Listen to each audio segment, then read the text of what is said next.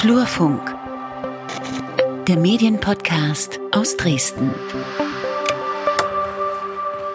So, wie war das nochmal mit dem Zwei-Wochen-Rhythmus? Ach Mann, jetzt hör doch mal auf. Ich wollte gerade, hey Lukas, da sind wir ja wieder rufen. Tag. Ja, hallo, hier sind wir wieder. Wir sitzen mit Scheibe in einem Büro mit offenem Fenster. Ja. Deinem Studio. Corona-konform, vielleicht das letzte Mal dieses Jahr tatsächlich. Oh, ich habe das Gefühl, es werden alle so, so, so depressiv und aggressiv. Halt. Kann das sein? Naja, vielleicht Wir sind ja noch nicht im zweiten Lockdown. Noch ich habe einen nicht. leichten Hustenreiz. Äh, wir wollen uns erst selbst vorstellen. Ja, du bist Peter Stavovi.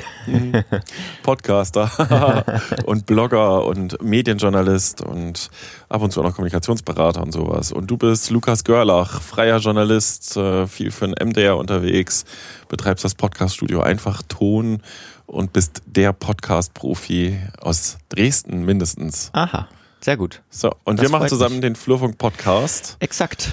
Wir unterhalten uns über Medienthemen aus primär Sachsen, Mitteldeutschland, manchmal auch weitergefasst. Ja, normalerweise tun wir das alle zwei Wochen. Ähm, Haben es jetzt die letzten paar Male nicht geschafft, hat auch mit dem Sommer zu tun gehabt und so. Corona ist schuld. Corona ist auch schuld. Naja, also muss ja auch nicht immer sein. Es war auch tatsächlich, wir haben, gehen ja auch so ein, vorher immer das äh, durch, was es so gab und wenn man sich das jetzt so anguckt, ähm, trägt auch nicht so für zwei Folgen. Man hört das Fenster offen, das finde ich eigentlich ganz gut. Super. Ja, wir haben eine Folge mindestens abgesagt, weil wir gesagt haben, worüber soll man Ja, reden, ist ja, nichts. ja. Jetzt haben wir heute wieder ein paar Themen. Ähm, manchmal hat es auch was damit zu tun, wie viel Zeit man findet zu recherchieren. Ne? Also Ja. es war aber noch ein, zwei große Geschichten im Hintergrund rum, die ich dann längst mal recherchieren muss. Ich habe äh, also nur mal so reingeworfen, ne? die Bild Dresden Redaktion ist ja schon, da habe ich im Dezember relativ intensiv versucht rauszufinden, wie viele Stellen abgebaut werden sollen. Das Team ist erheblich reduziert worden. Das ist noch Mhm. eine ganz kleine Rumpfmannschaft. Ähm, will ich die ganze Zeit schon mal aufschreiben. Jetzt habe ich es im Podcast rausgeplappert. Äh, schreibt weil jemand anders nicht dazu auf. komme. Ne? Also da ist ordentlich äh, gestrafft worden. Und ähm, naja, ist halt einfach manchmal so. Ja, Worüber reden wir heute? Wir reden heute über äh, Rundfunkra Rundfunkratssitzungen. Ähm, seitdem wir das, uns das letzte Mal gehört haben, waren es zwei, ähm, wobei eine viel interessanter ist als die andere, nach dem, was du bis jetzt schon erzählt hast. Darüber reden wir. Worüber noch? Ja, und wir befassen uns mit dem Thema Ost und West in den Medien, also explizit auch Ostdeutschland in den Medien, ob das ganz fair ist. Da habe ich mich journalistisch beim MDR mit befasst und du ja sowieso per se mit deinem Podcast keine Jungpioniere. Genau. Ähm, und des Weiteren haben wir natürlich unsere Kategorie, worüber wir auch hätten sprechen können, die heute etwas voller ist, aber nicht länger unbedingt, sondern einfach nur ein paar Meldungen mehr, denn es gab viele Personalien im vergangenen Monat, muss man mal sagen. Hat sich viel geändert, jetzt so. Ähm, und wir sind jetzt bereit, äh, noch einen kurzen Werbeblock einzufügen. ihr könnt uns auch gerne schreiben, wenn euch noch was aufgefallen ist.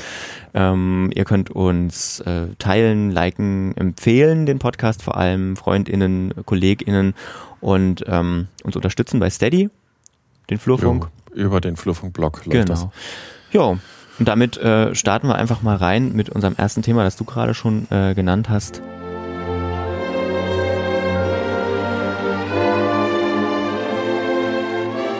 Ost-West in den Medien. Warum jetzt die DDR-Hymne?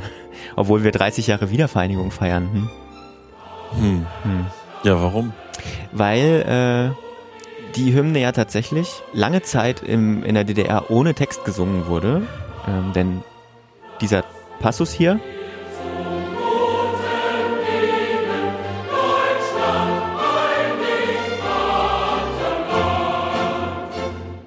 Der Passus Deutschland einig Vaterland War nicht so erwünscht. war nicht so erwünscht. Genau. Das, bevor wir ins Plaudern kommen, muss ich das aber doch erzählen.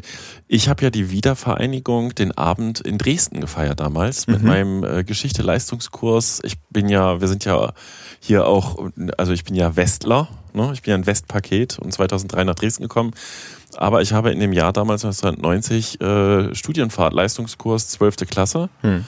Und wir waren halt auf Osttour quasi unterwegs. Und da haben wir an dem Abend äh, das Feuerwerk von der Brühlschen Terrasse aus äh, geguckt als Geschichte-Leistungskurs Mhm. und äh, hatten im Vorfeld immer geübt, die zwei Hymnen miteinander verschränkt zu singen. Also mal Ja. ein, äh, eine Zeile die Westhymne, eine Zeile die Und das Osthymne. funktioniert ja auch ziemlich gut sogar. Und danach sind wir in die, wie heißt der Club da unten unter der Brüschenterrasse? Da bin ich übelst abgestürzt. Geschichte-Leistungskurs. Ja, wenn Geschichte ich- hautnah erleben. Wenn ich gewusst hätte, dass es mich mal wieder nach Dresden äh, treibt. Ich finde das sehr witzig. Zumal mein damaliger Geschichtslehrer mir heute bei Facebook folgt. Ich habe keine Erinnerung an die Wie Wiedervereinigung. alt warst du da? Null, minus vier. Oh, ich war Ähm, 18. Auf jeden Fall, ähm, ja, 30 Jahre ist es her und das äh, spielte auch eine Rolle in den vergangenen Wochen. Auf jeden Fall wahrscheinlich aber auch weniger, als es eine Rolle gespielt hätte, wenn nicht Pandemiezeit gewesen wäre. Es waren viele Tagungen, was ich so gehört habe aus dem Geschichtswissenschaftlichen Bereich angesetzt, die abgesagt, beziehungsweise digital, das kann auch mittlerweile keiner mehr machen irgendwie, hat keiner mehr Lust drauf, so digitale Sitzungen. Weiß ich gar nicht. Ist das so? Mm, Ja, fühlt sich bei mir so an, höre ich auch von vielen, dass es so mittelgut nur noch ankommt. Ähm, also es ist, glaube ich, aber wesentlich kleiner gewesen, als es gewesen wäre, wenn wir ähm, ganz normal, sag ich mal, eine Situation gehabt hätten und man hätte zum Feiern zusammenkommen können. Wären Ja. sicherlich auch die Feierlichkeiten an sich größer gewesen. Nichtsdestotrotz wurde natürlich auch in den Medien diskutiert und reflektiert, wie man denn miteinander umgeht. Unter anderem auch von dir in einem Film, ne? Genau, in einem Videobeitrag, den ich für MDR Medien 360G äh, zusammen mit Kollegen und Kolleginnen erstellt habe. Ostdeutschland in den Medien, dafür habe ich eine ganze Reihe von Leuten getroffen und interviewt. Ähm, unter anderem zum Beispiel den Fokus-Chefredakteur Robert Schneider, der ja lange Jahre auch Super-Illo-Chefredakteur war und gebürtig aus Ostdeutschland stammt. Hm. Oder Marike Reimann, die bis vor kurzem die Z-Redaktion, einem jungen Angebot äh, von Zeit Online, geleitet hat. Oder Antoni Rietschel von der Süddeutschen Zeitung. Ähm, und schließlich auch noch äh, Dr. Lutz Mücke, der als Wissenschaftler zum Thema gearbeitet hat. Und wir haben, ich habe halt versucht, so ein bisschen aufzudrieseln, ähm, wie wird Ostdeutschland denn medial betrachtet? Gibt es da irgendwie, also äh, Grundthese war, und die hat sich ja natürlich auch bestätigt über die äh, Töne, wenn du mit Leuten aus Ostdeutschland sprichst, die journalistisch arbeiten, dass die, dass Ostdeutschland ein bisschen, ja, klischeebehaftet wegkommt. Da ist eine Schieflage. Hm. Und da haben wir ganz unterschiedliche Sachen äh, zusammengebracht. Also der Lutz Mücker hat zum Beispiel gesagt, von Anfang an fehlte eine laute ostdeutsche Stimme. Hm. Oder ähm, die Kollegin Antonie Ritschel hat erzählt, ja, sie weiß schon, was nächstes Jahr wieder losgeht. Da gibt's wieder die Festspiele, wenn Landtagswahlen sind Ja. und es dann der ARD auf einmal heißt, der Osten hat gewählt, weil das doch fünf Bundesländer sind. Wobei auch alle konstatiert haben, dass es in, äh, die jüngeren Jahre jetzt ein bisschen besser geworden ist, also nicht mehr ganz so drastisch, drastisch klischeebehaftet, aber ich glaube, jeder erinnert sich noch an die, dieses Hamburger Morgenpost-Titelbild, wo Sachsen das braunste Bundesland war oder wo der äh, Spiegel jetzt jüngst auch nochmal mit so einem, so einem Deutschland-Hut aufgemacht hat, vom Hutbürger, Mhm. die Assoziation. Und das wird allgemein als ja durchaus problematisch betrachtet. Ja, ähm, was man auch nachvollziehen kann, dazu kommt ja auch die Kritik, die man häufig hört, dass eben viele, oder das ist vielleicht auch schon Teil der Erklärung dafür, dass viele ähm, bundesweit agierende Medien natürlich ähm, aus dem Westen oder im Westen sitzen, ihren Hauptsitz haben natürlich und dann so eine Art Krisenberichterstattung mit KorrespondentInnen vor Ort machen. Also es gibt ja Beispiele, zum Beispiel die Zeit hat ja ein, Büro, ein eigenes Büro in Leipzig und so weiter. Das sind ganz gute Ansätze, auch Ausgaben mit der Zeit im Osten und so weiter. Aber vielen anderen Medien kann man, glaube ich, auch ein Stück zurecht vorwerfen, dass sie mal für eine Wahl jemanden herschicken und dann äh, wird halt wie aus dem Krisengebiet berichtet irgendwie. Es fehlt äh, ein Stück weit, so oft ist oft zu hören, ähm, der Alltag im Osten. Ich, also was, was wir vorher in der Redaktion auch diskutiert hatten damals ist, ähm, ich bin ja nun ein Westler ne, und gucke mit, mit Westaugen drauf. Ich bin seit 2003 in Dresden. Das ist ja schon die erste Frage, ab wann ist man denn Ossi oder Wessi? Mhm. Ne? Sind also meine Kinder Wessis, Ossis, Wossis?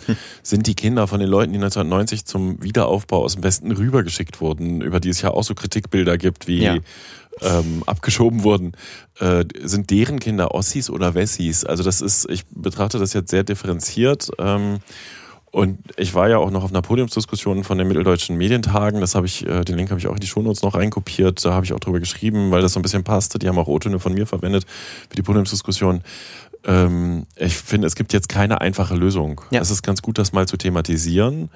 Und was ich einen mega spannenden Ansatz finde, wobei ich halt auch noch nicht weiß, wie sich das ausgestalten soll, ist, das sagte zum Beispiel der Robert Schneider vom Fokus oder auch die Marie Reimann, die Osterfahrungen, diese Lebenserfahrungen, die die Menschen gemacht haben, ne? diese Transformationsprozesse, die sie mitgemacht haben, damals sind ja auch, also ne, erst war die Euphorie da, dann kam die D-Mark, dann mhm. waren auf einmal alle Arbeitsplätze weg, die Firmen waren alle bankrott, äh, die, die Lebensperspektiven waren weg, man hat einen richtig biografischen Bruch, weiß ja. ich, wenn du 40 warst und äh, da war ja eigentlich in Ostdeutschland, das soll jetzt nicht zu überzeichnet klingen, aber war der Lebensweg ja vorgezeichnet. Du bist, arbeitest so bis du irgendwie 60, Anfang 60 bist, hast dann irgendwann auch nochmal einen Trabant, hast eine Datsche, ähm, ne, man, es wurde früh geheiratet, äh, manchmal trennte man sich und so weiter und so fort. Da war eigentlich relativ klar, ne, der Staat kümmert sich schon und das Private spielte eine sehr große Rolle, mhm. während im Westen halt äh, der Kapitalismus eine größere Rolle spielte und ähm, ja, einerseits die Möglichkeiten mehr und andererseits aber auch die Unsicherheit größer. Und da sind ja viele Menschen damals auch ja regelrecht ne, ist ihnen ihr Leben unter den Füßen weg und das, was sie vorher gelernt hatten, was in der Schule als wichtig angesagt wurde, das, das zählte nicht mehr. Mhm. Und man sagt halt heute, das ist auch so ein neues Narrativ im Grunde, also eine neue Art und Weise, die ganze Geschichte zu interpretieren. Diese Transformationsleistung ist ein wahnsinniger Vorsprung hm. für die Ostdeutschen. Also wenn jetzt die Digitalisierung gerade ja im großen Gange ist, die Globalisierung, äh, die Pandemie, Pandemie-Erfahrung, wo halt jetzt auch wieder sich ganz viel verändert, ähm, ja. dass man sagt, die Ostdeutschen haben da Vorteile, sind da flexibler und nicht so, nicht so festgefahren. Hm. Ich ja, also ich hatte äh, für eine Folge Keine Jungpioniere, den Podcast, den du vorhin schon angesprochen hattest, mit Markus Böig gesprochen. Ähm, der ist Historiker, ähm, ist in Sachsen-Anhalt geboren, aufgewachsen und ist jetzt aber an der Uni, ich glaube in Bochum, ähm, und hat eigentlich die umfangreichste Studie zur Treuhand gemacht. Und der sagt eben auch, er kann sich gut vorstellen, dass diese, dass es das gibt, also diesen Vorsprung. Auf der anderen Seite muss man natürlich auch sagen, wen hat das damals betroffen mit diesen Brüchen? Ne? Also ähm, ich weiß nicht, es hat ja natürlich nicht alle Leute, die heute im Osten leben, hatten diese, diese Umbruchserfahrung, sondern auch wieder nur ein kleiner Teil, einen Prozentsatz, von denen teilweise auch, also teilweise, nee, der heutigen Gesellschaft, ne? Mhm. Die heutige Gesellschaft besteht ja aus Leuten wie mir, die nach der Wende ja. geboren sind, diese Umbruchserfahrung nicht hatten, die maximal diese, ähm, die Folgen davon noch miterlebt haben in der Familie. Ähm, dann gab es natürlich auch Leute, die die, ähm, die sind jetzt in Rente, die diese Umbruchserfahrung hatten. Also ich, mich würde mal wirklich interessieren, wie groß dieser Teil der Leute mit Umbruchserfahrung tatsächlich ist. Ne? Damit will ich das nicht kleinreden, weil diese Erfahrung gibt es natürlich noch. Aber inwiefern das einer Gesellschaft jetzt mehr nutzt als zum Beispiel im Westen, wenn jetzt wieder irgendwas umbricht oder so, das weiß ich nicht, zweifle ich immer so ein bisschen dran. Ja, die, die, die Zweifel verstehe ich gut und teile die auch in Teilen, wobei ich glaube schon, dass damals definitiv jeder jemanden kannte, der den Arbeitsplatz ja, verloren klar. hatte. aber, das, aber was bringt das für heute? Weißt du, wie ich meine? Ja, aber also man, man sagt ja in der Geschichte auch gerne, es gibt so Familienwissen, was von Generation zu Generation weitergegeben wird. Ne? Mhm. Also trau keinem Wessi oder äh, also das habe ich ja am Anfang auch noch öfters ja, gehört. Bringt einem das so. heute aber. Ja, das ist eben die Frage. Das finde ich auch mega spannend. Wie werden denn so Gesellschaften quasi, also wie soll das jetzt auf den Rest der Gesellschaft wirken, wenn es diese Transformationserfahrung gibt und da ein ja. Vorsprung vorhanden ist? Wie soll das gehen? Ja. Fakt ist aber, das kann man festhalten und deswegen ist auch wichtig, das mal zu thematisieren. Es gibt da eine gewisse Schieflage. Mhm. Ne? Also viele Menschen in Ostdeutschland fühlen sich von den überregionalen Medien nicht abgeholt, nicht mhm. wirklich. Ich glaube natürlich, was man, was man natürlich machen kann, man kann heute das analysieren, was vor 30 Jahren passiert ist ähm, und daraus lernen. Das, glaube ich, ist vielleicht der größere Vorsprung, dass es eben in diesem Land, ähm, und das ist dann egal aus welcher, also nee, die Perspektive ist nicht egal, aber es ist dann, ähm, es hat dann nichts mit, man hebt das so ein Stück von dieser persönlichen Ebene weg und sagt, wir analysieren jetzt nüchtern oder so nüchtern, wie es halt geht, analysieren wir das, was passiert ist und überlegen dann, wie kann man heute das übertragen. So, das ist, glaube ich, ein großer Lerneffekt, mit dem man umgehen kann. Definitiv. Was an der Stelle auch noch spannend ist, ein Kollege von mir hat halt äh, tatsächlich auch mit Mandy Tröger einen, einen, längeren Podcast gemacht, wo es eben auch um die Treuhand und den Verkauf der Medien gibt, mhm. was ich hier mal als Impuls reingebe, weil da auch ein paar spannende Fakten drin sind und mhm. sie unter anderem erzählt, dass sie ja von USA aus angefangen hat, das Forschungsthema aufzugreifen, weil die halt wirklich von außen drauf gucken. Mhm. Auch, ja. eine ganz, auch eine ganz spannende Diskussion äh, im Deutschlandfunk gewesen. Die haben ja jetzt einen neuen Medienpodcast ähm, nach Redaktionsschluss. Mhm. Auch eine große Empfehlung, weil den finde ich wirklich als Podcast sehr gut gelungen. Ähm, und da hatten sie das Thema auch und auch ziemlich differenziert gesehen, glaube ich. Meine Deutschlandfunk ist ja auch ein, ein Medium aus Köln mhm. tatsächlich. Ähm, ja, Köln und Berlin, aber trotzdem, mhm. Berlin ist jetzt nicht der Osten. Also, sorry, nach Berlin, aber es ist schon noch eine, Sonder eine Sonderrolle. Ja, wobei ja die Entstehungsgeschichte auch ganz spannend ist, aber da würde ich jetzt nicht drauf eingehen wollen. Was ist denn aber deine Erfahrung mit kleine Jungpioniere? Gibt es äh, da der Nachfolgegeneration, die alle nicht Jungpioniere mehr waren, mhm. weil viel zu jung? Haben die eine Ostprägung und kann man die identifizieren? Haben die eine, eine Ostidentität? Ja, durch die Bank weg. Also alle, mit denen ich bis jetzt gesprochen habe, würden das, glaube ich, ähm, unterschreiben. Ich will jetzt keinem Worte in den Mund legen, aber ich glaube, ich habe die das auch alle gefragt und wir waren uns einig. Ähm, gibt es definitiv. Und es gibt jetzt auch, das ist noch eine Empfehlung von Ko ähm, Kolleginnen, Kolleginnen vom, vom ähm, MDR, einen neuen Podcast, eine Kooperation von MDR und WDR, das finde ich ganz spannend. Ähm, die reden auch mit der Nachwendegeneration ähm, und, und sind halt zwei Frauen, eine im Osten aufgewachsen, eine im Westen und vergleichen das so ein bisschen, ne? Klischees und gucken und so weiter und machen das auch ziemlich, ähm, ziemlich erhellend, finde ich. Und da merkt man ganz gut, dass es eben doch unterschiedliche Prägungen gibt. Und auch in Büchern, die man liest, Johannes Nichelmann mit Nachwendekinder ist da, glaube ich, eine ganz große Adresse. Es gibt Vorurteile auch in der nachfolgenden Generation und tatsächlich ähm, offenbar auch steigend wieder in der Nachwendegeneration. Was, was äh, ist, sind die Identitätsfaktoren? Naja, was sind die Identitätsfaktoren? Ich glaube, ähm, also was, was man so merkt, wenn man mit Leuten spricht, ist, dass dieses Wissen darum, ne, also dieses Wissen, dass es da offenbar was Trennendes gibt ähm, oder eine eigene Erfahrung, die, die findet erst statt, wenn man aufeinander trifft, würde ich sagen. Also tatsächlich erst irgendwie mit 18, wenn man dann mal in eine andere Stadt oder vielleicht dann von in, in Osten aufgewachsen ist und in Köln studiert oder umgekehrt in Köln studiert und in, Le äh, in Köln aufwächst und in Leipzig studiert oder sowas, erst dann ähm, fällt vielen, mit denen ich gesprochen habe, auf, dass es da dann doch was Unterscheidendes gibt. Ne? Man kriegt das immer so mit, Osten, Westen, okay. Es wird in den Familien im Osten stärker tatsächlich, ähm, also so stellt sich's mir da, drüber gesprochen, dass es da einen Unterschied gibt.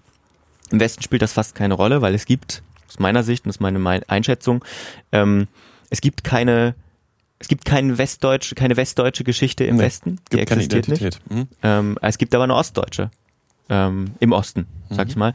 Äh, und deswegen fällt das wahrscheinlich auch erst so richtig auf, wenn man aufeinander trifft. Und da fallen dann aber wieder Unterschiede. Da gibt's ganz gruselige Geschichten. Ich habe das selber nie so in der, ähm, ich sag mal, nie so in der Härte, ähm, in der Härte gespürt, aber viele KollegInnen oder FreundInnen erzählen halt von, von gruseligen Geschichten, wo sie mit Klischees konfrontiert worden sind und so auch noch mit, weiß ich nicht, 1995er Jahrgang oder 92er Jahrgang oder 89er Jahrgang, egal, ähm, die dann auf Klischees treffen und das, äh, mit dem man, wo man gar nicht mehr wusste, wo die eigentlich herkommen und hä, wir sind doch jetzt hier vereint. Es ist doch, gibt doch keinen Unterschied mehr. Ja, gibt es mhm. ja offensichtlich doch. Gibt es und ich finde auch, also wenn ich was gelernt habe, ich mache das ja jetzt seit zehn, Monaten und es kommt jetzt auch bald mal wieder eine Folge. Corona hat mir ja so ein bisschen mein, meine, meinen Zeitplan zerschossen. Ähm, aber ich will die Leute halt auch echt treffen. Das ist mir ziemlich wichtig. Ähm, ich habe, glaube ich, eine Folge remote gemacht, also ähm, mit Zuschaltung und das war, nee, zwei und das war nicht so cool. Deswegen, mhm. ähm, also die Folgen waren gut, aber das Gefühl beim Reden war ein anderes. Wenn man sich ne? gegenüber, Wenn man sich gegenüber sitzt. Ja. Genau, und deswegen ähm, kommt jetzt erstmal wieder eine Folge, so in unregelmäßigen Abständen. Und ähm, jetzt habe ich vergessen, worauf ich hinaus wollte. Worauf wollte ich hinaus? Äh, genau, was man merkt so, ähm, ist, dass das wichtig ist, über das Thema zu sprechen. Und dass man sich auch offen miteinander unterhält darüber. Ähm, und dass man auch akzeptiert, äh, dass es keine einfache Antwort gibt und keine einfachen Antworten gibt. Was, was auf jeden Fall auch noch ein spannender Aspekt ist, ist ja tatsächlich, das ist ja auch hinlänglich bekannt, dass die Herkunft die Wahrnehmung prägt, auch von Medienschaffenden. Mhm. Das heißt, ich komme aus dem Westen, ich habe eine bestimmte Vorerfahrung. Ja, ich bin jetzt auch schon seit fast 20 Jahren in Ostdeutschland. Insofern darf ich da auch vielleicht ein ganz bisschen mitreden. Aber immer noch sehe ich Themen anders, die jemand äh, sehen würde, der seit 20 ja. Jahren oder 30 Jahren äh, ja. als gebürtiger Ostdeutscher quasi Themen beackert. Ja. Und gleiches gilt ja übrigens auch noch für andere Themenbereiche, Stichwort Diversität, ja. ne? also Geschlechterrollen, äh, People of Color etc. etc.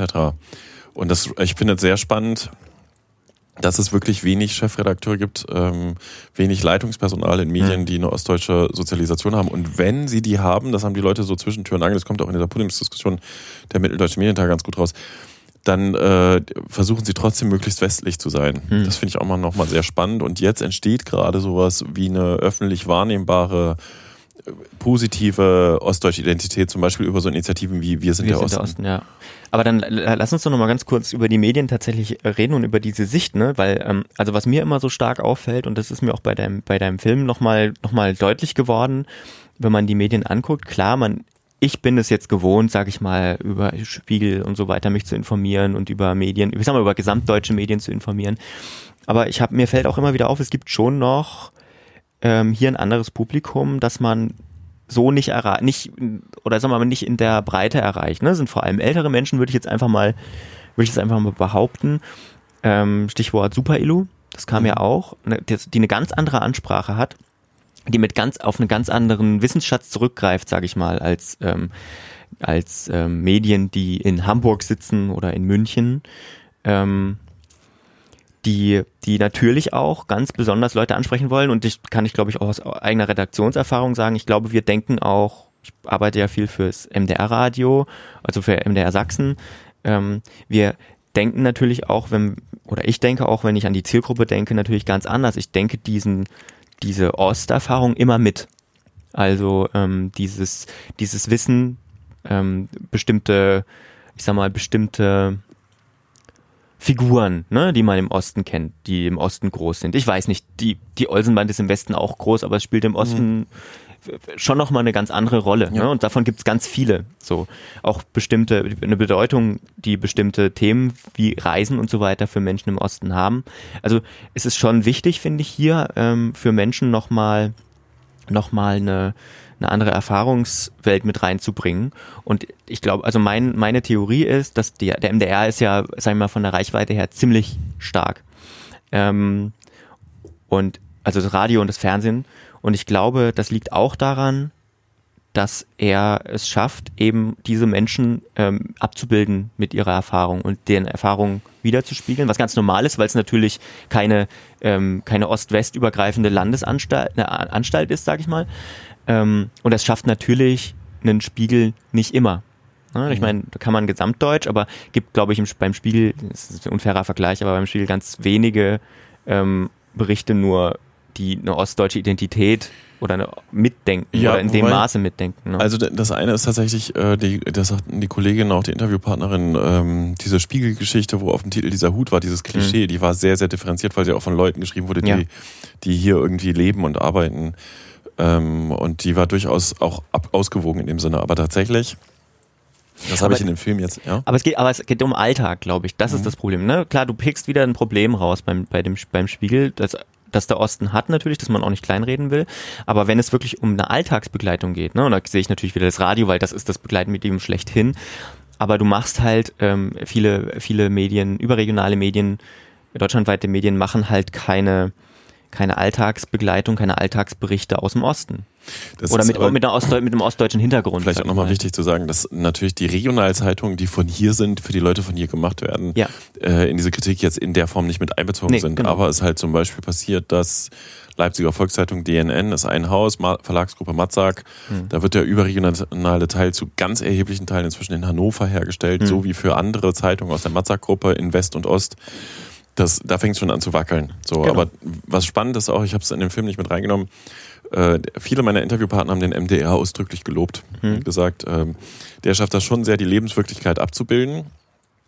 Und äh, was ein bisschen traurig ist, ich hatte einen schicken Termin, da will ich jetzt nicht zu viele Details erzählen, einbrauchend für morgen in äh, Berlin, wo mal zwei Leute darüber reden, äh, wie sich die Rolle des MDRs in dieser Lebenswirklichkeitsabbildung verändert hat. Weil hm. theoretisch übrigens hätte ja auch der MDR das Medium sein können, was den Osten dem Westen erklärt.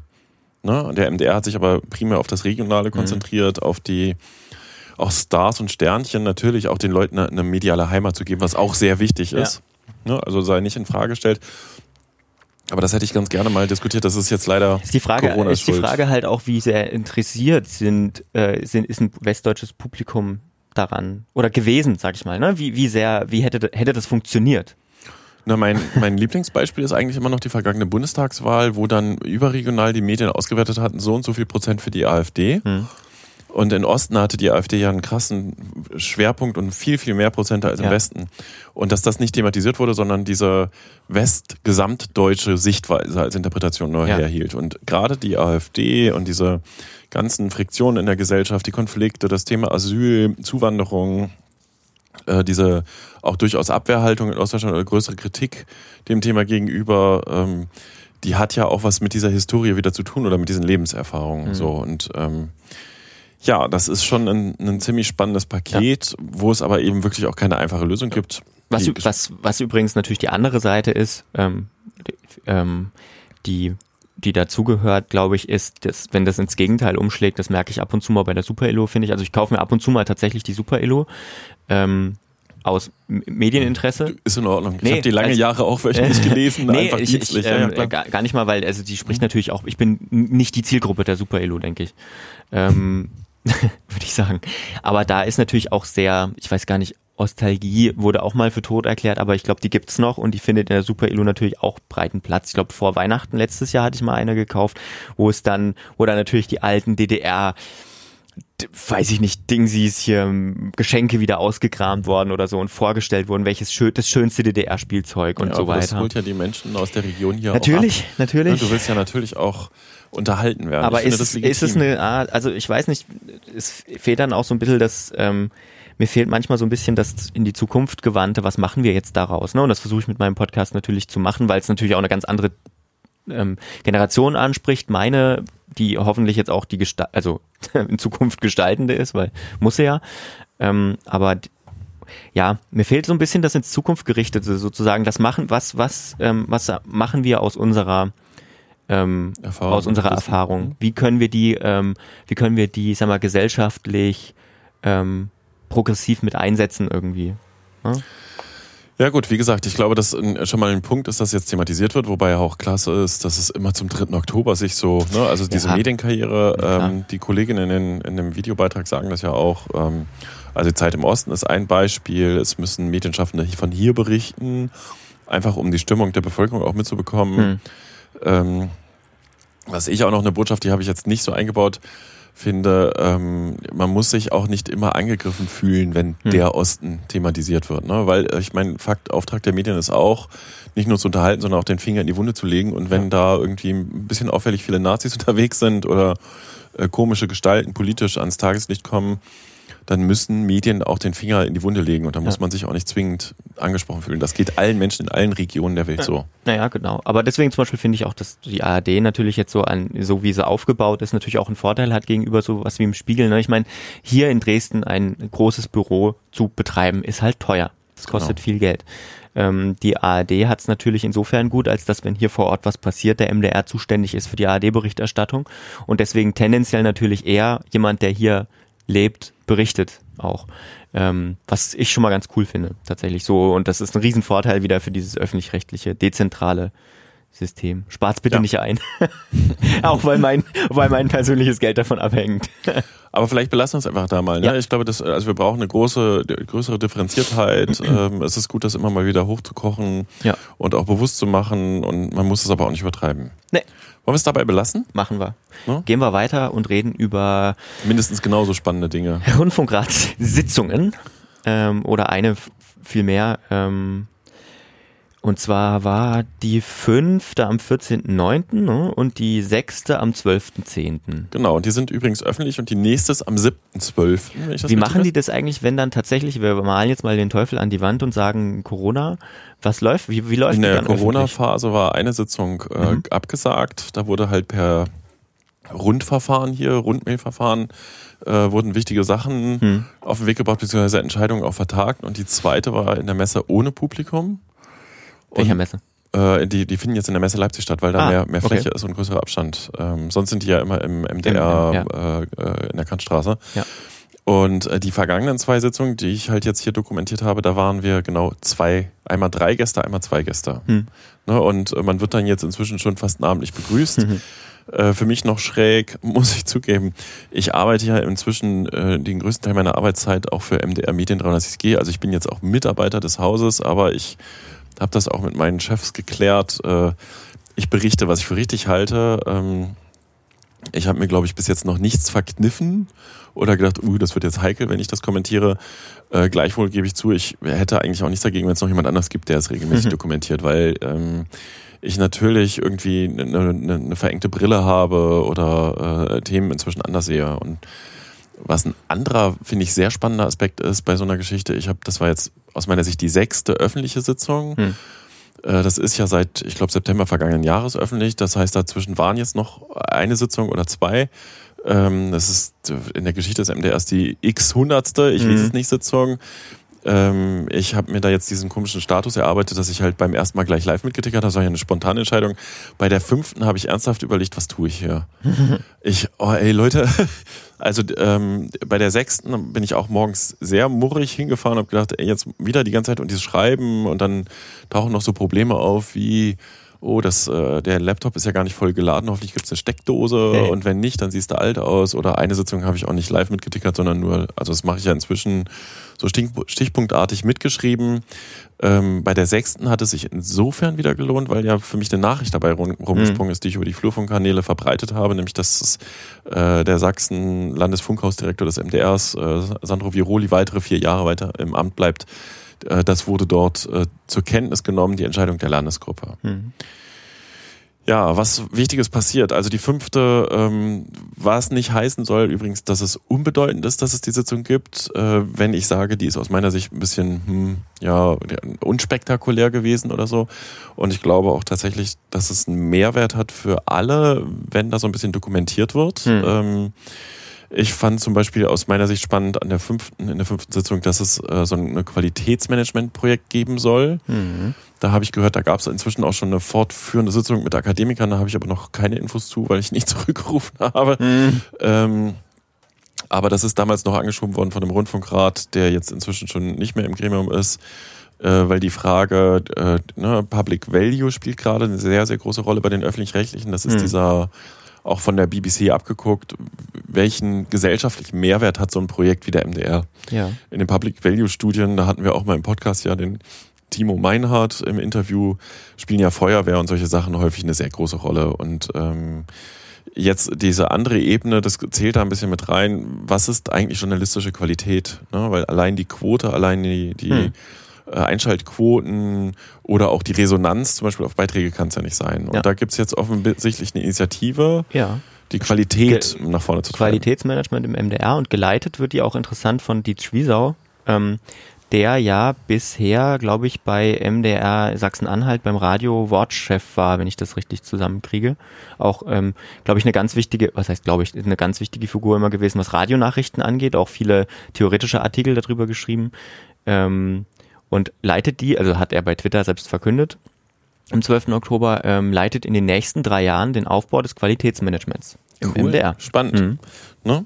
So, wobei Qualitätsmanagement und Qualität inhaltlicher Art, übrigens muss man auch mal sagen, sind zwei unterschiedliche Paar Schuhe. Ne? Qualitätsmanagement, ja. ähm, ich habe jetzt, glaube ich, eher über inhaltliche Qualität geredet. Aber das, glaube ich, spielt da äh, mit rein. Also so wie ja? ich das verstanden habe, ja. Okay, gut. Wir bleiben dran. So, was ich auch mega spannend fand an der 15 äh, an der fünften öffentlichen Sitzung, es gibt einen Beirat der Intendantin, das hatte ich im Blog auch schon mal dokumentiert. Das ist mega spannend, weil die sich darum kümmern, wenn du als Redakteur, freier Mitarbeiter einen Beitrag abgibst. Hm. Und da, das war das eine Beispiel zum Beispiel. Also die hatten von insgesamt sechs größeren Konflikten gesprochen. Ähm, das, das Beispiel selber war, eine Redakteurin oder eine freie Mitarbeiterin erstellt einen Beitrag oder ein Social Media, genau ein Social Media Posting und dann kommt von Politikern Kritik daran, dass man das aber so nicht darstellen könnte und die Redaktion nimmt das ohne Rücksprache mit der Autorin wieder raus. Hm. Und dann geht es an diesen inneren Programmbeirat, es geht um die innere Pressefreiheit übrigens, das ist auch ein feststehender Begriff. Hm. Ähm, es war ein sehr sensibles Thema. Der, der, dieser Programmbeirat hat das dann auch alles untersucht quasi und gesagt, ja, es war dann schon auch die Entfernung des Postings war gut begründet. Tatsächlich wäre es besser gewesen, nochmal Rücksprache mit der Autorin zu nehmen. Aber genau für solche Konflikte gibt es halt eben dieses Gremium, was auch erst Carola Wille eingeführt hatte. Mhm. Also, dass eben der MDR ist ja eine recht hierarchisch geführte Struktur, sehr verwaltungsähnlich, sehr großer bürokratischer Aufwand. Ich glaube, das dürfen wir sagen. Ähm, das wird jeder unterschreiben. Und ich finde das tatsächlich spannend, dass es halt eben dadurch auch nochmal neben dem Programm, neben dem Rundfunkbeirat übrigens der Programmbeschwerden auch behandelt, nochmal ein Gremium gibt für Mitarbeitende, die sagen, hier, ich fühle mich irgendwie von meinem Vorgesetzten in die und die Richtung gedrängt und das kann ich mit meinem Gewissen nicht vereinbaren ähm, und sich dort beschweren. Und dieser Vorsitzende des Gremiums hat äh, dazu berichtet, wie, wie das Gremium arbeitet, wie sie vorgehen. Ich finde das mega spannend und auch gut, dass es das gibt. Hm. Ja, das waren eigentlich schon aus meiner Sicht die, die Fakten, die harten Geschichten äh, zur fünften Sitzung, zur sechsten finde ich noch ganz spannend. Ähm, da laufen dann auch so Sachen mit wie der Wirtschaftsplan wurde von den Arbeitsgruppen äh, für gut befunden und genehmigt. Das ist für den MDR eine sehr wichtige Information. für jemanden, der als Publikum draufschaut oder drüber bloggt oder so, immer eher so, naja, unspektakulär. Dann wurde auch angekündigt, es gibt äh, zwei weitere Drei-Stufen-Tests in naher Zukunft. Das ist jetzt gerade in der Vorbereitung. Das ist ja dieses Verfahren, das Gutachterverfahren, ähm, wo halt äh, drauf geschaut wird, ob dadurch, dass der MDR im Online-Bereich irgendwas, also die öffentlichen Rechte im Online-Bereich irgendwas verändern, wird das den privaten Markt wie verändern. Mhm. Das haben die Privaten damals durchgesetzt. Ähm, man sagt eigentlich immer so, es ist ein Verfahren, diese drei Stufentests, eigentlich nur die, die Veränderung des, dem öffentlich-rechtlichen schwerer zu machen, dass er nicht einfach nochmal hier eine Million und da eine Million ja. in YouTube-Kanäle reindrückt und die Privaten damit verdrängt. Ja, und was ich auch spannend fand, ähm, kam so raus, äh, die Gremienvorsitzendenkonferenz, da sind also alle Vorsitzenden der äh, Rundfunkgeräte oder vom ZDF, äh, sind die eigentlich auch dabei? Nee, der ARD-Gremienvorsitzenden, ich will nichts Falsches sagen, ähm, die halt getagt haben und sich dann referieren lassen, zum Beispiel von der Chefin vom Kika. Und was so dabei am Rande abfiel, ist, äh, das äh, habe ich auch schon mal, glaube ich, sogar aufgeschrieben in einem dieser Berichte. Es gibt ja die sogenannten Big Five, wo sich die ARD-Vorsitzenden, also die, die Rundfunkanstalten-Vorsitzenden darauf verständigt haben, den Kika, Tagesschau und Tagesschau.de, Sportschau, AD Mediathek und ARD Audiothek als äh, Großprojekte nach vorne zu bringen um äh, ne, da die Innovation und die Entwicklung voranzutreiben, mhm. um die Sichtbarkeit herzu, äh, herzustellen. Weil ja übrigens der Klassiker, ne, das lineare, sagt man, Fernsehprogramm, das erste das ist schon nach wie vor ein großes Fund und sehr, sehr wichtig. Mhm. Ähm, ja, aber in naher Zukunft weiß man, dass online oder dass auch zum Beispiel Sachen wie die Mediathek oder die Audiothek viel, viel wichtiger werden. Da finde ich krass, dass es keine Big Six sind und der Funk noch mit dabei ist ist es nicht dabei. Funk. Vielleicht sind Kika und Funk auch ein Paket, das weiß ich jetzt ehrlich gesagt gerade gar nicht. Ähm, kann sein. Hm. Also die Jugend, Jugend- und Kinderangebote, das könnte gut sein. Das, uh, jetzt erwischte mich kalt.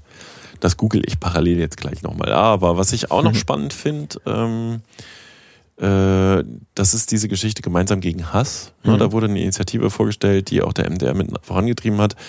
Ähm, wo man sich wundert, warum denn der öffentlich-rechtliche so eine Initiative voranbringt, äh, dass jetzt irgendwie Hassposting im Netz äh, irgendwie stärker und schneller und leichter bekämpft werden können. Das haben sie zusammen mit der Staatsregierung gemacht und der Landesanstalt für Medien in Sachsen, die für die privaten Rundfunkangebote zuständig sind. Dass es zum Beispiel äh, eine verstärkte Staatsanwaltschaft gibt, einheitliche Ansprechwege und klarere Formulare, weil, das waren dann so die Worte der Intendantin, die Hasspostings schränken die Meinungsfreiheit ein. Das ist nicht ja. andersrum. Ja. Ne? Fand ich auch nochmal eine sehr spannende Geschichte. Verlinken wir auch. Ja, die Nachrichten hatte ich erwähnt. Zwei neue, also alte neue Direktoren. Sandro Viroli bleibt weitere vier Jahre Landesfunkhausdirektor in, in Sachsen und Ulrich Liebenow äh, bleibt der Betriebsdirektor auf äh, weitere fünf Jahre. Die sind beide bestätigt worden. Und was ich jetzt auch nochmal total witzig finde, ist, äh, es gibt ein Kooperationsmanagement und eine AG-Kooperation. Da weiß ich, dass ich äh, intern auch schon mal mit Kollegen darüber gesprochen habe, wie mühsam das heutzutage ist, als MDR-Mitarbeiter eine Kooperation anzubahnen. Hm. Und mich auch gefragt habe, was soll das jetzt? Aber ich erinnerte mich dran, auch als das hier vorgestellt wurde, ähm, dass ich selber mich auch mal fürchterlich aufgeregt habe, weil ich glaube, es ist fünf, sechs, sieben, acht Jahre her, dass MDR Jump, wir verlosen zwölf Audis. Ja. Und dann gab es damals auch im Rundfunkrat Anfragen, wie zwölf Audis, sind die von Gebührengeldern bezahlt? Nein, nein, das läuft alle außerhalb der Gebührengelder, das ist nämlich über die MDR-Werbung, die ja eine privatwirtschaftlich ja. Äh, Tochter. orientierte Tochter ist und inzwischen in der MDR Media aufgegangen ist, seit ja. 1. September, glaube ich, ähm, damals abgewickelt wurde. Und das hatte schon, fanden wir alle, die wir drauf geguckt haben, damals schon irgendwie so eine Form von Geschmäckler. Hm. Und solche Gewinnspiele gibt es dadurch, dass es halt jetzt mal eine strukturelle Draufsicht gibt auf dieses Gebiet, äh, viel, viel weniger, viel klarer, nach einem klaren Reglement, was, wie gesagt, das intern viel, viel, viel schwieriger macht, eine Kooperation anzubahnen, wenn ich jetzt aus der Medien 360G-Sicht zum Beispiel gucke, äh, was aber aus meiner Sicht auch nicht völlig sinnlos ist. So. Und das sind so mal jetzt mal zusammengefasst, äh, das, was ich da so in meinen 10.000, 20.000 Zeichen in der Sitzung direkt live reingehackt habe. Mhm. Äh, ich habe kurz gegoogelt, ähm, noch als Nachtrag, Kika und Funk gehören zusammen. Sind Siehst beide in gemeint. Big Five. Sind Okay. sozusagen fünf. Danke für die Korrektur. So, gut. Ähm, Reicht dazu, oder? reicht dazu, denke ich auch. Wer will, Ähm, kann gerne mal mitfahren. Ne? Die nächste Sitzung am 12., am 7.12. Man soll sich vorher ein bisschen anmelden. Wenn zu viele Gäste werden, wird es auch problematisch. Aber 7.12. mh, man kann, fängt ja morgens schon- um 10 an und ist um 14 Uhr gewöhnlich zu Ende. Ich wollte ja schon lange mal mit, aber es hat bis jetzt immer nicht geklappt, ne? Leider. Ja, ich sag's nur. 7.12. Gucke ich nochmal in meinen Kalender, ob das passt. Denke ich werde rüberfahren. Ähm, gut, dann hören wir uns kurz äh, unsere eigene Werbung an und dann reden wir darüber, worüber wir auch noch hätten sprechen können. Wenn euch der Flurfunk-Podcast gefällt, dann hat der Peter Stavovi ein tolles Modell eingerichtet, wie ihr uns unterstützen könnt. Wir haben für Sie, meine Damen und Herren, drei Angebote, wie Sie uns bei Steady unterstützen können. Das ist ein Abo-Modell. Sie können 2,49 Euro abschließen, wenn Sie nicht viel Geld zur Verfügung haben und uns damit unterstützen. Darüber freuen wir uns. Für Qualitätsbewusste 4 Euro im Monat und für Leute, die das Angebot institutionell nutzen, das bezieht sich auch auf den Blog, sind es dann 15 Euro im Monat. Wir brauchen Ihr Geld, damit wir hochwertigen Medienjournalismus aus Mitteldeutschland produzieren können. Sehr schön gesagt. Und jetzt aber weiter mit der Folge. Worüber hätten wir denn noch weiter sprechen können? Wir Hm? können über so viele Ja, Themen das reden. stimmt. Äh, da hat sich wieder ein bisschen was gesammelt. Der Press Freedom Police Codex. Hast du dich damit beschäftigt? Naja, ich habe mir mal angeguckt und durchgelesen. Ähm, also es sind, kurz gesagt, sind es acht, Re acht Regeln ähm, für die Polizei. Hat auch eine eingängige Webadresse policecodex.eu. ähm, erarbeitet hier vom ähm, ECPMF, ne? Ja. Ähm, European Center for Press äh, nee, Freedom. Nee, European Center for Media and Press Freedom, E Freedom. ECMPF. auch schon sehr oft, also nicht sehr oft, also doch sehr Häufiger oft bei Thema uns bei uns im Podcast und einmal auch im Interview schon ähm, im Sommer mit einer anderen Geschichte. Und es sind quasi acht sehr sinnvolle Regeln, kurze Regeln, ich sag mal, acht Tweets, wie die Polizei sich äh, verhalten sollte gegenüber VertreterInnen der Medien. Ganz cool. Ähm, ich hatte dann gelesen bei dir im Blog Arndt Ginzel, mehrfach ausgezeichneter investigativer Journalist, auch schon hier im Podcast Gast gewesen, ähm, hat es gelobt, auch weil sich, äh, Zitat, PolizistInnen das ins ins, in, in, in den Streifenwagen hängen können, können. Also genau das ist es im Prinzip. Ähm, ist eine coole Sache, denke ich. Schön. Ja, dann gibt's in Chemnitz demnächst, da ist noch ganz der ganz genaue Starttermin offen, ein DAB Plus Multiplex, einen lokalen, der mit zehn Programmen startet. Die Mhm. habe ich alle aufgelistet im Blog. Ähm, ist ganz spannend, ist nach äh, Leipzig und Freiberg der dritte Multiplex, ne, wo ein lokales DAB-Programm äh, gestartet wird. Äh, was, was auch eine spannende Sache daran ist, ist übrigens, welche Programme da so reingehen. Ja, fand ich auch. Ähm, also zum Beispiel finde ich sehr spannend, das ist auch noch nie so richtig thematisiert worden.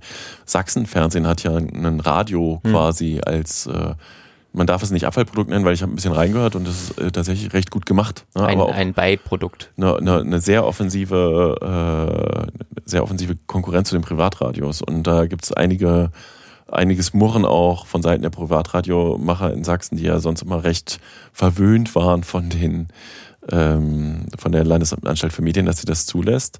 Ja, das äh, UniCC, dieses Universitätsradio aus Chemnitz ist drin, Radio Blau, aber eben auch so ein bisschen eher überregionalere Programme oder die auch in, in Freiberg zu hören sind. Ähm, ja, die Liste findet sich bei mir im, im Flurfunk-Blog. Mhm. Wir verlinken das. Äh, übrigens auch interessant, weil es gibt ja dann den, es gibt ja irgendwann den zweiten großen Bundesmux. Ähm, Mux bedeutet Müsste eigentlich. der nicht eigentlich schon längst am Start sein? Wollte Ich- der nicht zur IFA-Termin starten? Ähm, es kann auch sein, dass der schon gestartet ist. Auf jeden Fall soll jetzt wohl ähm, im November eine große, ähm, die erste große Kampagne für diesen Bundesmux. Also ja, dann ergibt es nur Sinn. Ähm, ähm, die erste große Kampagne für den zweiten Bundesmux. Das heißt einfach mehr Sender, die ähm, damit reinfallen. Ja, Digitalradio ist auch nochmal eine ganz spannende äh, äh, Geschichte. Ne? ja, ich, also die Frage hier ist das. Am 5. Oktober um 10 Uhr startet die zweite nationale DAB-Plattform. Oh ja, das ist komplett, warum ist das an mir vorbeigegangen eigentlich, der Start? 5. Oktober. Keine Ahnung. Ja. ja. Also, darüber hätten wir auch sprechen können.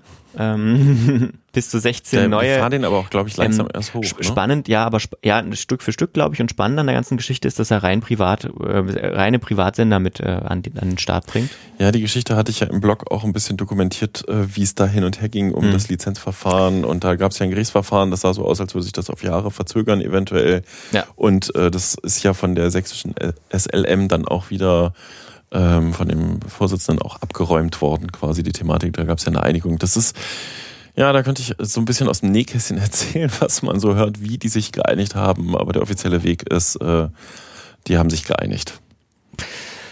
Eine, ein Ding, das auch ähm, für Aufregung gesorgt hat, war eine Aussage des Radiomoderators André Hart. Ähm, Stell dir vor, da bietest du jemand dein Gästezimmer an und dann verlangt er das Wohnzimmer und weil du es nicht ja, gibst, zündet er dein Gästezimmer an. genau, als Was Moria gebrannt hat. Wollen wir da jetzt lange drüber reden? Nee, nur kurz. Es gibt viele Leute, die meinen, endlich spricht's meiner aus und es ist Meinungsfreiheit, ist es de facto, ne? gehört in die Kategorie Meinungsfreiheit. Ich halte den Vergleich für mehr als dämlich, ähm, sag das ja auch offen und laut, Mhm. ähm, weil das einfach kein, das ist einfach total unsachlich, die Situation der Ja. Flüchtenden auf äh, in Moria, der Geflüchteten mit einem jemanden, den man in sein Gästezimmer da reinlässt, äh, zu Vergleichen. Zu vergleichen. Ich sehe ja ein, dass das die Diskussion nicht unproblematisch ist, weil tatsächlich ne, ähm, Druck aufbauen, über anzünden, also natürlich liegt dahinter eine politische Motivation, lasst uns endlich rein und wenn man alle jetzt mit einem Schlag in die EU reinlassen würde, dann würden Ich- sich gleich neue Lager vergleichweise Art bilden. Das ist schon politisch nicht ganz, ganz einfach, aber dieser Vergleich ist so Ich- deppert, ja. sorry. Ich würde da auch inhaltlich gar nicht in die Diskussion einsteigen bei so einem Kommentar, ähm, weil das zeigt einfach nur, es ist einfach ein, ist einfach ein menschenverachtender Kommentar. So, zack. Ja. Einfach Menschenveracht. ja. Ja, reden wir mal über schöne Themen. Ja, zum Beispiel Personalien. es Ja. gab einige. Also wirklich so viele, dass wir jetzt ge- gesagt haben, wir machen mal, wir machen mal einen kurzen Überblick über die Personalien des letzten, des vergangenen Monats irgendwie. Denn es hat sich ziemlich viel getan. Ja, also sind vor allem nur die, die ich im Blog aufgeschrieben habe. Ja, Ja. wahrscheinlich gab es ja noch mehr. In der Pressestelle der Dresdner Technischen Universität gab es einen Wechsel. Die Sprecherin Kim Magister ist jetzt zur Universitätskultur gewechselt und das finde ich mega spannend. Mhm. Ich hatte auch kurz mit ihr gesprochen. Ähm, die Universitätskultur ist ein neues Prorektorat und es ist eine Idee, die aus den USA kommt, mit der neuen, von der neuen Re Rektorin in Deutschland erstmals eingeführt worden ist.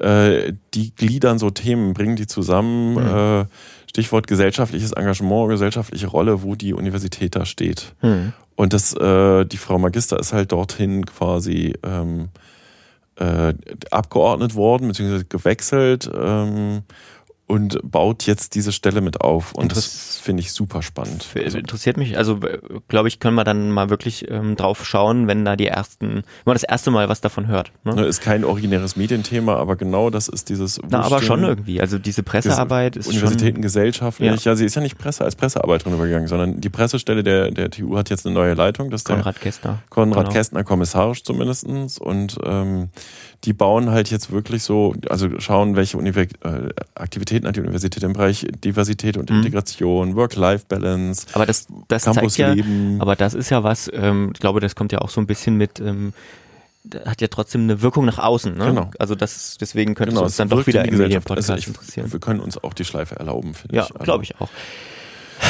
Ja, Leipzig School of Media. In Media. letzter Mhm. Sekunde gerettet. Das ist ein Krimi. Da habe ich ein bisschen Gossip gehört. äh, da gab es wohl, eigentlich war schon auch alles vorbereitet darauf, zum 30. September die Leipzig School of Media komplett abzuwickeln. Äh, es gab Bemühungen seitens auch der öffentlich-rechtlichen Medien von mindestens zweien, weiß ich, äh, die Schule zu retten. Aber der bisherige Betreiber und Besitzer, die Medienstiftung der Sparkasse Leipzig, äh, die muss wohl nicht so ganz flexibel kooperativ, was das Thema Geld, also sind halt Banker ähm, äh, gewesen sein. Die haben äh, dann tatsächlich äh, wohl sehr knallhart verha- verhandelt und haben wirklich erst am letzten Tag quasi einen neuen Gesellschafter mit reingenommen. Das ist, äh, jetzt habe ich es weggeklickt, eine Frau, die auch ähm, dort schon vorher als Dozentin gearbeitet hat und äh, die ist Gesellschafterin und leitet die Schule jetzt auch. Und die haben wirklich, äh, sie übernimmt auch das Team. Rita ja, Löschke. Ne, und also das ist mega spannend und die Geschichte dahinter ist eigentlich auch mega spannend, aber mir fehlen dazu noch harte Fakten, um das aufzuschreiben. Das ja. gab wohl eine ziemliche also es war ein Krimi. Vielleicht reden wir mal über diesen Krimi. Vielleicht ersetzt das ja die, die unseren SLM-Krimi.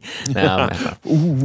da würden in der Schnell weg, Wechsel im DPA-Landesbüro Aber die SLM ist doch jetzt wieder ein guter... Oh, das ist übrigens, das habe ich nicht aufgeschrieben. Bei der SLM gab es ein Treffen der medienpolitischen Sprecher der Landtagsfraktion mit den neuen dem neuen Vorsitzenden der SLM-Versammlung. Mhm. Ne, und äh, dort hat man eine engere Kooperation vereinbart. Da gab es auch eine Pressemitteilung der, der, der SLM zu. Ich bin dann halt mal wieder nicht dazu gekommen. Das ist insofern spannend, als dass in dem ganzen Konflikt, den wir hier begleitet haben, die Versammlung phasenweise ja auch die Auflösung des Medienrats äh, mhm. und die komplette Gesetzesänderung gefordert hat. Und wenn sich jetzt Versammlung und Medienpolitik annähern, ähm, da deutet sich einiges an Umbau an. Aber ja. was ich, was, also, was ich jetzt noch nicht sehe, ist, wie stark die Struktur verändert wird, weil da gibt es ja auch diesen Grund Grundkonflikt. Der Medienrat ist sehr, sehr mächtig, die Versammlung ist sehr, sehr so Beiwerk, nur darf nur zustimmen in bestimmten Dingen, zum Beispiel wenn es um Geschäftsführungsposten geht. Hm. Und ähm, generell ist halt zum Beispiel auch die Frage, was passiert mit diesem Bereich Medienkompetenz? Da fehlt auch noch eine Geschichte. Ich komme halt nicht dazu. Das betrifft die SAEKs, äh, wo es eine sehr, sehr grundlegende Änderung gibt. Ähm, ja, da ist, äh, also, wenn ich dazu komme, schreibe ich es mal irgendwann auf. Erzähl's hier. Wechsel im DPA-Landesbüro Ost. Thomas Struck folgt auf Thomas Pfaffe. Ja, da ist, da kann ich jetzt gar nicht so viel zu sagen. Das kam als halt Pressemitteilung. So. Da wird ja immer mal gewechselt. Ja. So. Landeskirchenamt hat auch eine neue Pressesprecherin. Ja, ähm. die Tabea Köpsch, äh, mhm. äh, auch übrigens eine Beratungskundin von mir an der Stelle, ähm, hat jetzt auch die Funktion der Pressesprecherin übernommen. Ähm, der Herr Oelke hat eine, eine Aufgabenveränderung quasi vorgenommen, ist dann noch stellvertretender Pressesprecher. Ja, das ist übrigens tatsächlich auch nochmal spannend. Ähm, Habe ich schon mal überlegt, ob ich das bei den Kollegen von 360G als Thema vorschlage, die, die Medienstrukturen der Kirchen. Hm. Ne, also das ist ja ein, ein mega spannendes Konstrukt und eine äh, sehr große, sehr starke, auch gesellschaftlich sehr relevante Struktur mit ähm, vielen Arbeitsplätzen etc. Das äh, könnte man bei Gelegenheit sich nochmal vertiefend angucken. Hm. Und beim Deutschlandfunk oder bei den drei Wellen des, Deutschland, des Deutschlandradios gibt es auch noch einen Korrespondentenwechsel. Bastian Brandau geht, ähm, ich glaube, nach Köln. Ist nach Köln Ist nach Köln genau, gegangen. Ähm, und ähm, seit 15.09. berichtet Alexander Moritz aus Sachsen für Deutschlandfunk, Deutschlandfunk Kultur und Deutschlandfunk Nova. Ähm, hat vorher, glaube ich, ein Volontariat beim Deutschlandfunk gemacht, hat von MDR gearbeitet, in Leipzig studiert. Ähm, ja, ist, ja. folge ihm jetzt seit, seitdem bei Twitter. Ja, mal gucken. Ja, ein Leipziger. Ja, cool. Gut. Ja, jetzt haben wir es, oder? Sind wir schnell durchgerauscht? Ich glaube auch, das reicht auch. Ähm, sind dann, ich will nicht versprechen, in zwei Wochen wieder da. wir werden sehen, wann wir wiederkommen, wann der Herr Stavovi mal aus seinem Thüringen da. Ey, ey, ey, ja doch. nee, ähm, mal gucken, vielleicht dann auch wieder per Schalte, je nachdem, wie es weitergeht hier. ähm, und bleibt gesund. Ja, genau, äh, liebe Hörerinnen und Hörer, bleiben Sie gesund. ne? Bis bald. Tschüss. Eine Einfachtonproduktion 2020.